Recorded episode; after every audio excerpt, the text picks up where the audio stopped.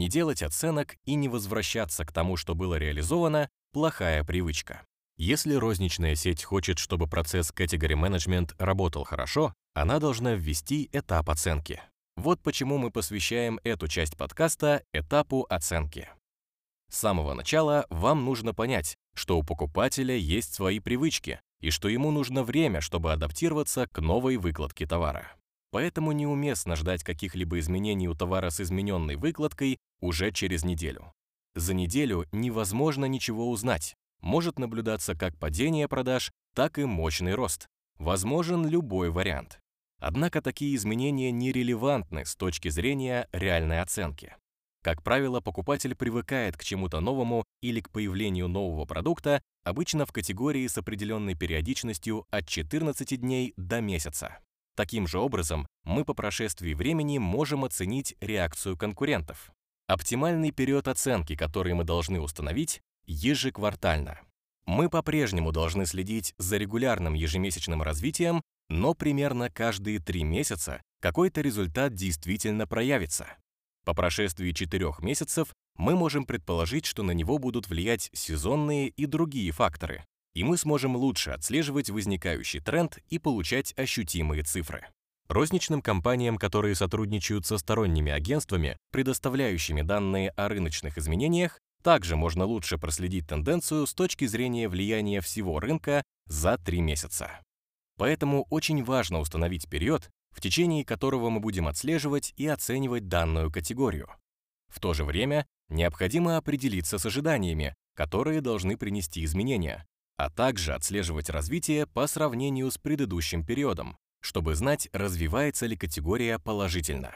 Продавцу, который привык все анализировать еженедельно и применяет микроменеджмент, не нужно менять свой стиль наблюдения. Ему нужно только считаться с тем, что новые влияния проявятся позже, а не в течение нескольких дней или недель. Вероятно, некоторые клиенты могут быть разочарованы тем, что больше не найдут свой любимый товар но другие будут рады открыть для себя новые вкусы и бренды. Поэтому розничной компании не стоит паниковать. Главное не забывать постоянно и надлежащим образом сообщать клиентам об изменениях. Иногда даже сохранение прежнего оборота выбранной категории можно считать успехом. Со временем меняются ее структура, конкурентоспособность и привычки покупателей. Сейчас покупатели все чаще возвращаются от крупных покупок в течение недели или двух как это было несколько лет назад, к более мелким покупкам с более высокой частотой. Конечно, это тоже влияет на состав корзины. Было бы неплохо организовать регулярную оценку и мониторинг того, действительно ли клиент хорошо ориентируется и может принять решение. Как говорится, меньше значит лучше, и попытка включения как можно большего количества товаров в каждую категорию также может быть контрпродуктивной. Зачастую намного лучше оптимизировать количество продуктов в категории, хотя это может звучать не совсем логично с точки зрения продаж, и иметь в виду, что покупатель лучше ориентируется при меньшем количестве продуктов.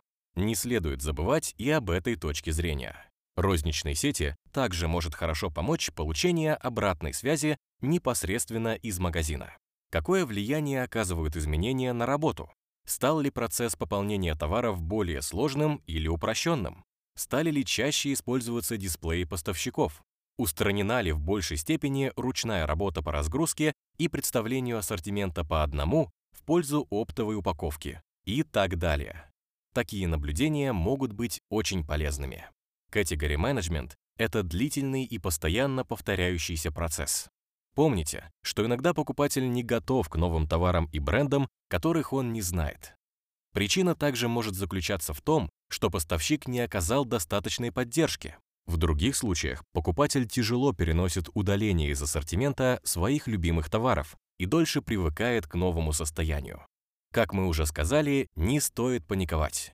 Необходимо уметь оценивать, сколько новых клиентов мы приобрели благодаря изменению, а также сколько мы потеряли и что принесли нам изменения с точки зрения лояльности. Это параметры, которые важно отслеживать на регулярной основе, оценивать их и иметь установленный период, в течение которого мы будем вносить любые дальнейшие изменения. Основываясь на данных, мы затем можем вернуться к категориям и подумать о том, можно ли дополнительно скорректировать ассортимент и в какой степени, чтобы результаты были в желаемом направлении. Однако делать выводы после первой, второй и даже третьей недели точно не стоит. Покупателям нужно время, и результаты, которые мы получаем за такое короткое время, еще не до конца убедительны. На этом завершаются основные этапы всего процесса Category Management. Последняя часть посвящена обзору сказанного, в котором мы сосредоточимся на важных рисках внедрения и полезных советах, которые стоит учитывать при принятии решения.